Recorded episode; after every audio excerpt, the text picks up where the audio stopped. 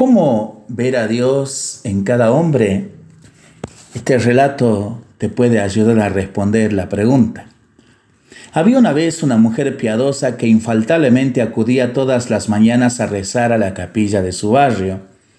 Día tras día, lloviese o hiciese sol, estuviera sana o enferma, pasase lo que pasase, como un reloj, a las siete en punto de la mañana, era la primera persona en llegar a la capilla, empujar la puerta y entrar a rezar.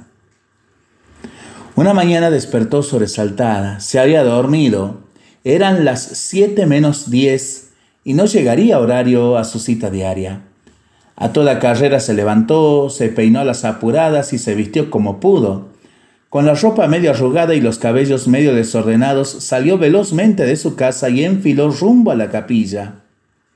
Apenas hubo salido, casi tropieza con un viejito que venía apenas en una bicicleta y al cruzarse con ella perdió el control del vehículo y cayó de boca al suelo.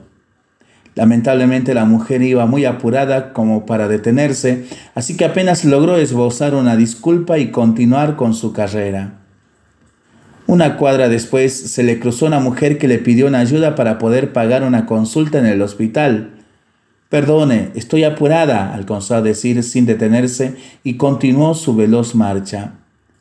Apenas hubo logrado zafar de la mujer, se le cruzó un niñito que le pidió un poco de pan. Disculpa, hijito, pero tengo una cita con Dios y no puedo llegar tarde. Otra vez será. Y siguió su interrumpido camino.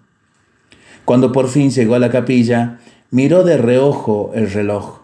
Eran las siete en punto. Lo había logrado.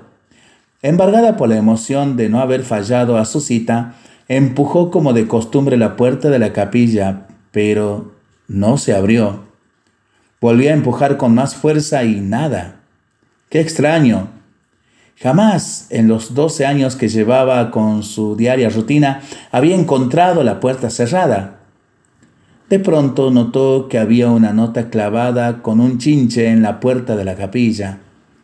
Desconcertada, la desclavó y la leyó. La nota, garrapateada como con apuro, decía, Perdón por no estar aquí. Esta mañana tuve un accidente en la bicicleta y encima Después no pude conseguir plata para ir al hospital ni un poco de pan para desayunar, así que es probable que llegue un poco tarde. Firma Dios. El maravilloso relato de Anthony de Melo para pensarlo y para rezarlo en familia y entre amigos, ¿no? Mientras lo hacemos, pedimos al Señor su bendición por intercesión de nuestros queridos beatos mártires del Senta. Le seguimos pidiendo por nuestras intenciones y nosotros responsablemente nos cuidamos y nos comprometemos a ser verdaderos instrumentos de paz. Que el Señor nos bendiga en el nombre del Padre, del Hijo y del Espíritu Santo. Amén.